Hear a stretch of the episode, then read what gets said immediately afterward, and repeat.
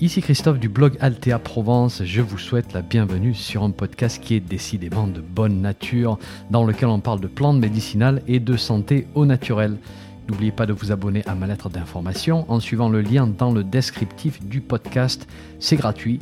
Chaque semaine, je vous envoie des informations utiles et pratiques sur les plantes et la santé.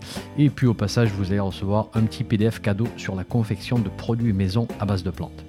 Allez, si vous êtes prêts, on démarre. 3, 2, 1, c'est parti. Bonjour, ça fait des années que vous me demandez mon opinion sur l'extrait de pépins de pamplemousse, qui est un produit très populaire du commerce qu'on trouve dans les boutiques de produits naturels, dans les magasins bio. Et moi, j'ai découvert ce produit dans les années 2000. Donc, ça fait un moment que je le connais, à une époque où on commençait juste à en parler, enfin, du moins là où j'habitais aux États-Unis. Et je traîne un certain historique au sujet de cette substance, comme vous pourrez le constater dans cet épisode. J'ai vécu ce qu'on avait appelé à l'époque le scandale des EPP dans nos cercles.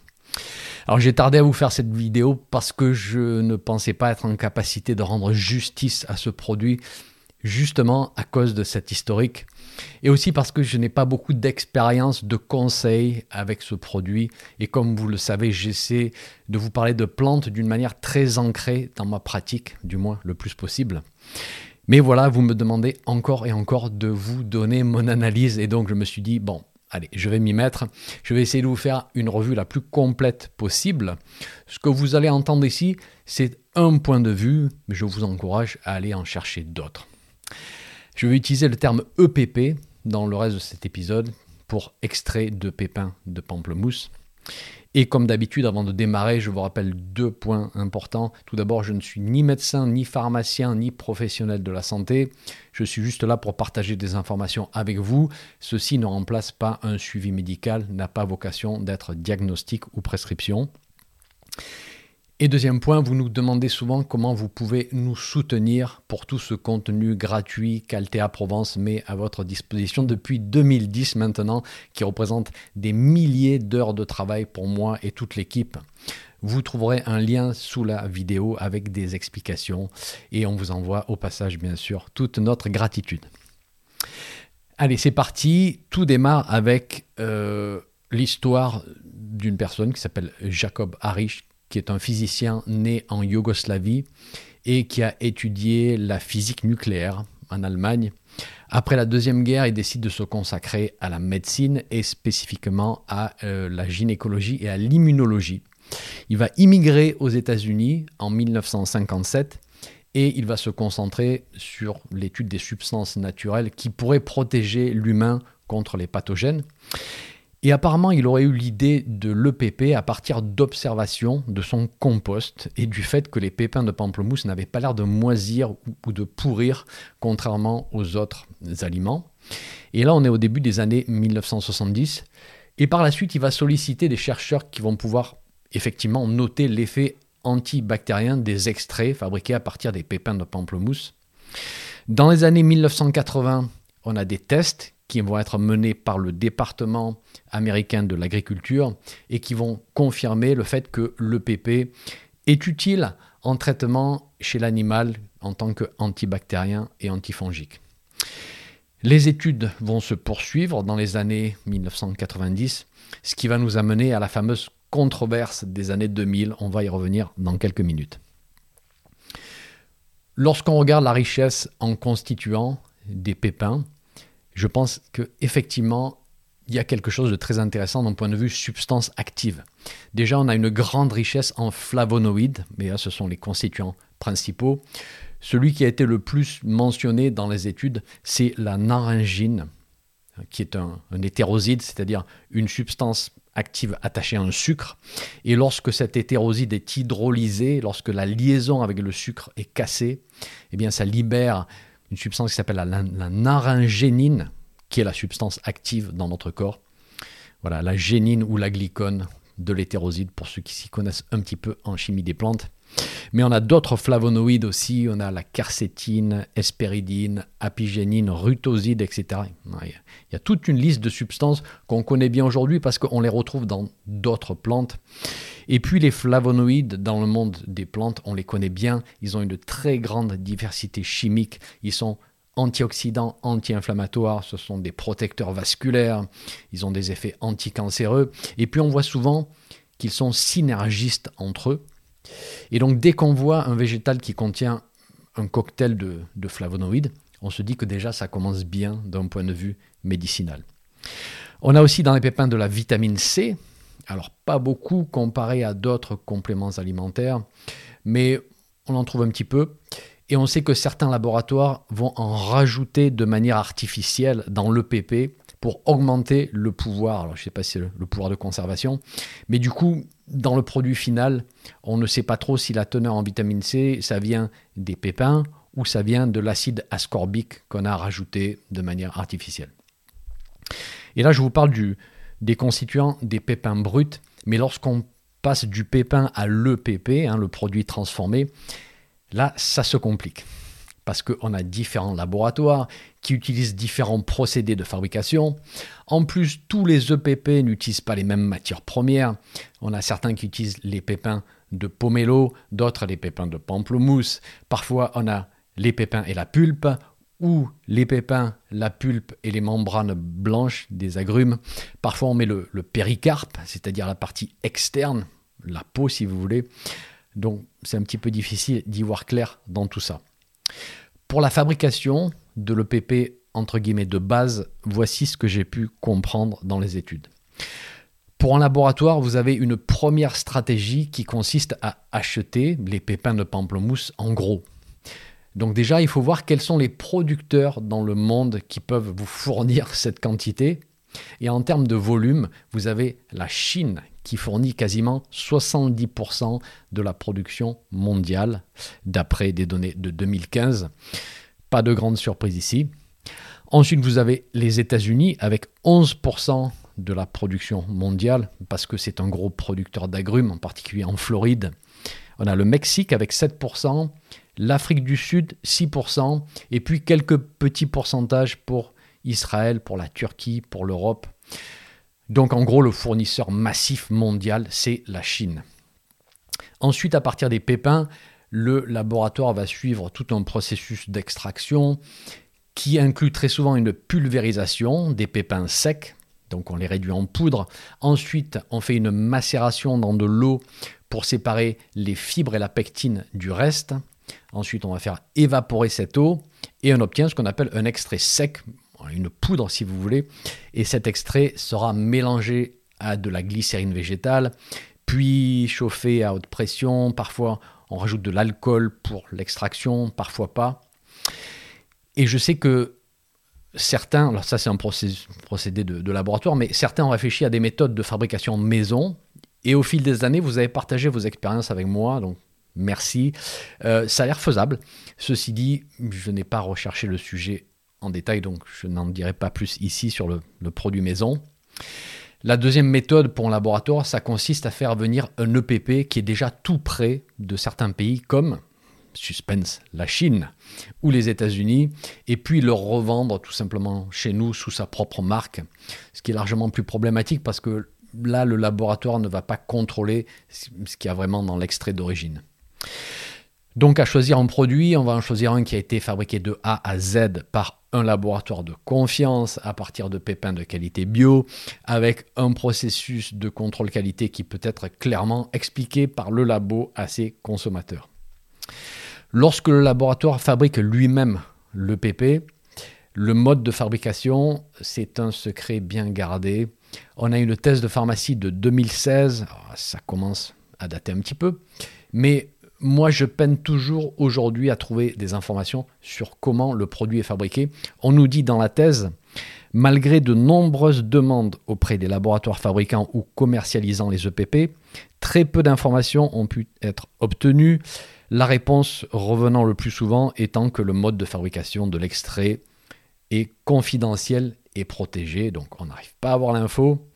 Une autre citation tirée de la thèse aucun détail n'est donné concernant les procédés de fabrication, qui restent très succincts, quant aux quantités de produits utilisés, aux températures, au temps nécessaire à chaque étape, à l'identification aussi bien quantitative que qualitative des produits intermédiaires. Alors ce manque d'informations, il est un petit peu frustrant pour nous praticiens qui, qui accompagnons, qui conseillons des individus parce qu'on a envie de connaître tous les détails sur un produit, surtout à une période où on se questionne de plus en plus sur la possibilité de développer des circuits courts. Mais ben là, on n'a pas l'info. Ce qui nous amène à la controverse des années 2000. Et si vous vous intéressiez aux produits naturels à cette époque, vous avez peut-être suivi cette histoire. Alors personnellement, je m'en souviens très bien, à une époque où on on commençait vraiment à positionner l'extrait de pépins de pamplemousse comme produit phare pour, tellement de choses, pour tout ce qui est infection hivernale en particulier. Alors pour la petite histoire, à l'époque j'habitais aux États-Unis. C'est un pays qui est un énorme producteur d'agrumes. En Floride en particulier, on a des gigantesques plantations. Et les Américains ont donc été très actifs au niveau de la production et du marketing de l'EPP. Et début des années 2000, on en mettait dans les carafes d'eau du robinet pour la, entre guillemets, purifier. C'est pour vous dire combien ça devenait populaire. Et puis on a commencé à voir apparaître des études qui ne dataient pas d'hier en fait, parce que la première étude euh, qui a été publiée sur le sujet, ça date de 1991, publiée au Japon. Une équipe de chercheurs a analysé un EPP et elle a identifié deux substances présentes de l'hydroxybenzoate de méthyle, qui est un conservateur, et du triclosan, qui est un désinfectant utilisé depuis les années 70. Du coup, grosse surprise. Cinq ans plus tard, une autre équipe japonaise de l'Institut national des sciences de la santé à Tokyo va comparer un produit du commerce avec un extrait alcoolique qu'ils fabriquent eux-mêmes et Bon, ils font la comparaison entre les deux et devinez ce qu'ils trouvent dans le produit commercial de l'hydroxybenzoate de méthyle et du triclosan. 1,66% euh, de la préparation pour le premier et quasiment 2% de la préparation pour le deuxième, alors qu'ils n'en trouvaient absolument pas dans leur propre fabrication et extraction alcoolique. Alors je mentionne ce point parce que certains fabricants se sont plus tard défendus en disant que certaines substances naturelles de l'extrait de pépins de pamplemousse ressemblent étrangement à ces toxines chimiques. Je parle d'un point de vue configuration de la molécule. Et donc il y a eu confusion à l'identification, on s'est trompé.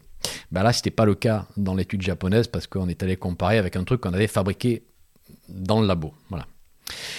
Alors, on n'a pas parlé de ces deux études à l'époque, dans les années, 90, parce qu'elles ont été publiées dans des journaux japonais uniquement, n'ont pas été traduites. Et il a fallu attendre les années 2000 pour qu'on voit déferler toute une liste d'études qui vont semer un gros, gros doute sur la légitimité des EPP. Une étude allemande de 1999 qui analyse six produits du, du commerce. Alors, sur six, on a cinq extraits qui fonctionne très bien en tant qu'antimicrobien. Le problème, c'est que dans ces cinq extraits, on retrouve du chlorure de benzétonium, un autre antimicrobien de synthèse. Et le sixième produit, lui, semble tout à fait sain et naturel, mais voilà, il ne fournit aucune propriété antimicrobienne dans l'étude. Bon. Ensuite, deux études américaines sur des produits très populaires du marché à l'époque, un liquide et une poudre, des études publiées en 2001 et 2005, et on découvre que 8% du liquide, c'est du chlorure de benzétonium. Vous vous rendez compte? 8% du liquide. Alors oui, ça désinfecte. Voilà, donc autant en mettre un petit peu plus, ça va un petit peu mieux marcher. Et attendez, dans l'étude de 2005, on trouve du chlorure de benzalconium, pour rigoler un peu, à raison de 22% du, du produit en poids. Alors j'ose même pas imaginer les risques de toxicité. Une étude autrichienne de 2007 avec 9 produits du commerce étudiés cette fois. On trouve du triclosan dans 3 produits, du chlorure de benzétonium dans 8 produits sur 9. Et je vais m'arrêter là, mais sachez qu'il y a eu d'autres études par la suite, je vous mets toute la liste et toutes les références sur mon site si ça vous intéresse. On a continué de trouver année après année des désinfectants de synthèse. Et on en a trouvé de nouveaux, par exemple, comme le sympathique, accrochez-vous bien, chlorure de décitriméthylammonium, s'il vous plaît. Donc vous imaginez ce qu'on a commencé à se dire dans nos cercles il y a 20 ans.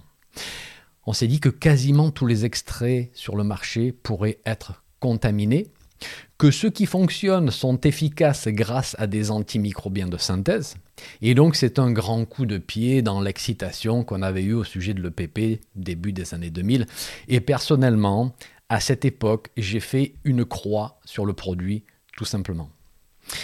Et depuis, j'ai ce biais, voilà, il faut le dire, cet a priori qu'il a fallu que j'arrive à, à mettre un petit peu de côté pour vous faire cet épisode. Je pense pas y être arrivé complètement, bien sûr. Et puis je viens de vous biaiser avec cet historique. Donc voilà, je l'ai fait. Mais je voulais quand même partager tout ça avec vous parce que l'EPP, il n'a pas un passé très clair et net. Alors notez tout de même que le plus gros des études a été fait principalement aux États-Unis, dans un contexte réglementaire qui est différent du nôtre ici en Europe parce que les Américains à l'époque étaient beaucoup plus permissifs sur les solvants de synthèse. Ici, c'est vrai, en Europe, on a des normes qui sont beaucoup plus strictes. Donc voilà, on va laisser cet historique derrière nous et on va maintenant se concentrer sur des données plus récentes. On a, euh, on a eu des études sur les EPP qui ont été préparées d'une manière simple naturel, je vous rassure. Par exemple, on a une étude de 2004 qui démontre que l'EPP a un fort potentiel antioxydant, c'est-à-dire qu'il nous protège contre les effets néfastes des radicaux libres. On a une autre étude de 2004 qui démontre l'activité antimicrobienne d'un EPP fait maison qui ne contient aucun conservateur synthétique. Donc ça, c'est positif. On a de nouvelles études qui continuent à être publiées par exemple, une étude récente qui montre que l'EPP inhibe le développement de la bactérie Helicobacter pylori, qui est responsable de nombreux ulcères digestifs. Alors ceci dit, je n'ai pas accès aux détails de l'étude et je ne peux pas dire si l'EPP qui a été utilisé était pur et sans conservateur synthétique ou pas. Voilà, j'ai pas l'info. On a aussi tout le travail, bien sûr, qui avait été fait avant, dans les années 60, 70, 80, je ne pense pas qu'à cette époque, il y ait eu ces abus, mais je n'ai pas la certitude non plus. Alors ceci dit, que nous dit la pratique? Aujourd'hui, vous êtes nombreux dans nos cercles à utiliser l'EPP pour une multitude de choses, la liste est longue, mais on va simplifier et grouper en deux catégories. La première, c'est la stimulation de l'immunité. Et là, ce sont les bioflavonoïdes de l'EPP qui semblent fournir cet effet. Donc, on l'utilise pour tout ce qui est prévention des infections, infections hivernales en particulier. La deuxième catégorie d'action, c'est que l'EPP est considéré comme antibactérien, antiviral et antifongique à action directe. Et donc, on l'utilise en accompagnement d'une infection déclarée, souvent en attaque. Et donc si vous associez ces deux catégories d'actions, vous verrez que les conseils d'utilisation s'orientent autour de la prévention et de la gestion des infections hivernales, urinaires, digestives, candidose intestinale ou autres, buccales, gastriques, en particulier à Helicobacter pylori. Donc c'est un spectre en fait d'indications anti-infectieuses qui est assez vaste. On a des applications externes aussi euh, pour des situations de type acné, désinfectant, des, petits problèmes de peau, des petites coupures. Et c'est aussi un conservateur qui est utilisé pour les préparations maison de nature aqueuse, parce que ça se mélange bien à tout ce qui est aqueux. Euh, pour la base aqueuse des émulsions, si on fait des crèmes maison par exemple, dermocosmétiques, et ça va permettre à la préparation de tenir plus longtemps dans la durée sans qu'on commence à avoir des problèmes de, moisissure ou autres qui se développent. Il y a un autre point que j'aimerais évoquer et qui est toujours très important pour moi, c'est le fait que ces dernières années, vous m'avez envoyé des retours positifs sur ces produits. Certains d'entre vous sont arrivés à se protéger pendant l'hiver, à réduire la fréquence des infections respiratoires. Et puis, vous avez passé du temps à chercher un produit de qualité, à parler à certains laboratoires. Certains d'entre vous m'ont dit qu'il n'y avait pas eu de résultats avec certains EPP du commerce, mais que les résultats sont arrivés en changeant de produit. Donc il semble que le, produit spécifique soit très important. Alors du coup, ça nous amène à la question comment bien choisir un EPP si on veut en acheter un? Alors, en ce qui me concerne, lorsque j'ai voulu acheter un EPP dans le commerce, voici les critères que j'ai utilisés. Numéro 1, d'abord, En principe, on utilise la variété Citrus X Paradisi, techniquement le pomelo. Alors, c'est sur ce type de pamplemousse en fait que le, plus gros des études et des recherches ont été faites. Ensuite, il faut bien évidemment acheter un extrait qui a été fait sans solvant chimique. Certains laboratoires vous garantissent un EPP sans colorant, sans conservateur, sans triclosan, benzétonium, benzalcanium, sans nanoparticules, etc., etc. Donc recherchez bien toutes ces mentions du laboratoire. On dit qu'il faut que le produit soit préparé en principe sans la pulpe ni le péricarpe, c'est-à-dire l'écorce, la peau externe. Alors pour la pulpe, effectivement, bon, ça va faire plus de volume, c'est moins cher à produire, mais je ne pense pas que la pulpe soit si intéressante que ça ici. En revanche, pour le péricarpe, je pense qu'il y a des constituants super intéressants. Donc je ne serais pas si catégorique que ça pour le péricarpe. Mais bon, c'est vrai que euh, voilà, si on veut un produit fidèle aux découvertes de Harish, qui a été à l'origine de, de l'EPP, bien sûr, on va utiliser uniquement les pépins. Ensuite, assurez-vous qu'on n'ait pas rajouté de bioflavonoïdes, de vitamine C, d'autres substances synthétiques pour donner l'impression que le PP est beaucoup plus riche en substances qui nous intéressent. En principe, un bon EPP contient entre 400 et 800 mg de bioflavonoïdes pour 100 ml de produit. Et là, c'est encore une histoire un peu compliquée parce qu'on utilise ça comme argument marketing. Au plus c'est titré en bioflavonoïdes, au mieux c'est. Et du coup, on en rajoute, on en rajoute, voilà on en rajoute qui ne proviennent pas directement des pépins utilisés, mais d'un extrait qu'on a fabriqué à part. On va mélanger les deux. Voilà. Encore un petit peu plus, on en rajoute. C'est mieux, c'est mieux sur l'étiquette. Bref. Méfiez-vous aussi des importations, des produits fabriqués dans certains pays qui ont une éthique de fabrication douteuse. Et puis, voilà, moi je dis, même si c'est fabriqué en France, mieux vaut demander les détails sur le procédé de fabrication au laboratoire. Pour les dosages, en général, on tourne entre les 10 à 20 gouttes par prise, 2 à 3 fois par jour en moyenne.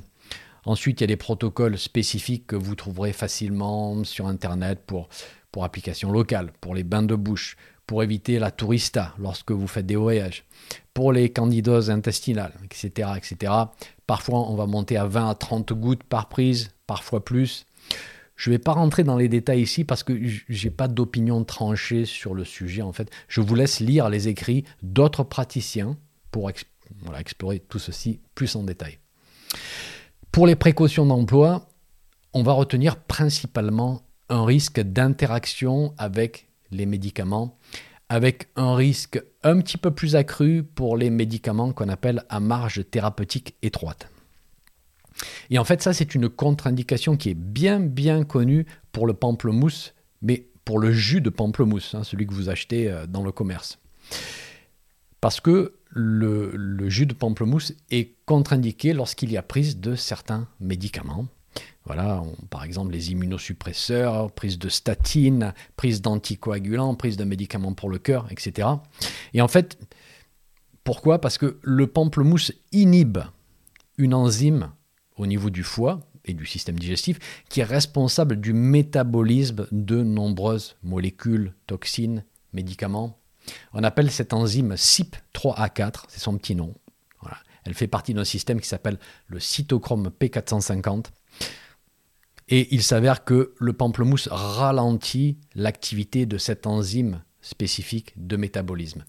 On dit que c'est un inhibiteur de l'activité de cette enzyme, alors ça impressionne un petit peu tous ces termes, mais ce que ça signifie d'une manière simple et pratique, c'est que vous allez métaboliser un médicament qui, utilise cette enzyme d'une manière beaucoup plus lente qu'à l'habitude, si vous prenez du pamplemousse.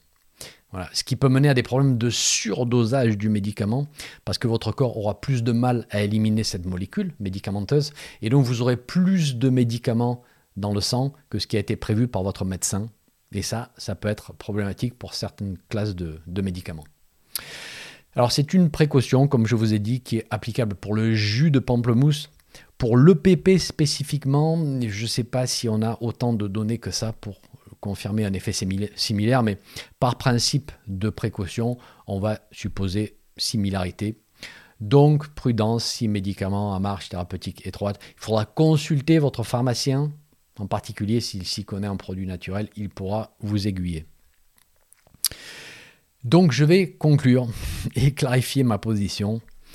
Pour moi, il y a trop d'inconnus en fait autour de l'EPP que j'ai du mal à maîtriser. Moi, j'aime bien un petit peu tout connaître. Euh, ça varie sur les parties du fruit utilisées, sur le processus de fabrication, grande variabilité des produits du commerce. Je n'arrive pas à avoir une bonne info pour faire mes recommandations. Basé sur mon expérience du marché américain des années 2000, je n'ai pas souvent utilisé ce produit. Parfois, la personne que j'accompagnais me disait Il m'en reste. Est-ce que je peux l'utiliser pour telle ou telle situation? Et effectivement, on travaille avec, vu que c'était là dans le placard. Donc j'ai eu ce retour indirect avec certaines personnes, mais mon expérience reste somme toute limitée. Pour moi, le PP, c'est pas quelque chose que je peux fabriquer facilement par rapport à un extrait liquide d'autres plantes. Et puis, voilà, franchement, je connais de nombreuses plantes qui me semblent avoir une efficacité supérieure à l'EPP. Donc, j'ai décidé de ne pas l'utiliser, de ne pas recommander ce produit à l'heure actuelle dans ma pratique. Mais sachez que je respecte l'opinion et l'expérience de ceux qui connaissent bien ce produit et qui l'apprécient. Je connais des praticiens qui en sont satisfaits, qui ont de bons résultats. Je connais des utilisateurs qui m'ont fait de bons retours sur leur capacité à traverser des, des épisodes infectieux. Et dans tout ce que je fais, en gros, mes trois sources d'information, ce sont la tradition, la science et l'expérience pratique d'accompagnement des individus. Ça, c'est mon trio. Et je ne mets pas une source d'information au-dessus de l'autre. J'aime bien utiliser les trois. Et nous, praticiens, on sait casser les dents sur pas mal de situations complexes. Donc les livres, c'est bien, la science, c'est très bien, mais on accorde aussi énormément d'importance à la pratique. Je vous rappellerai juste, du coup, de faire très attention aux fournisseurs et de vous assurer que vous avez vraiment un produit de qualité. Si c'est le cas, et si ça fonctionne pour vous, que le produit vous semble le plus éthique possible, alors c'est tout bon. Merci, merci d'avoir été là, merci d'avoir écouté. Je vous retrouve très vite pour un nouvel épisode. Un petit message avant de vous laisser. Si vous avez aimé ce podcast, merci de laisser une évaluation sur votre plateforme de podcast favorite. Ça permettra à d'autres personnes de découvrir mon podcast et d'en profiter. Un grand merci.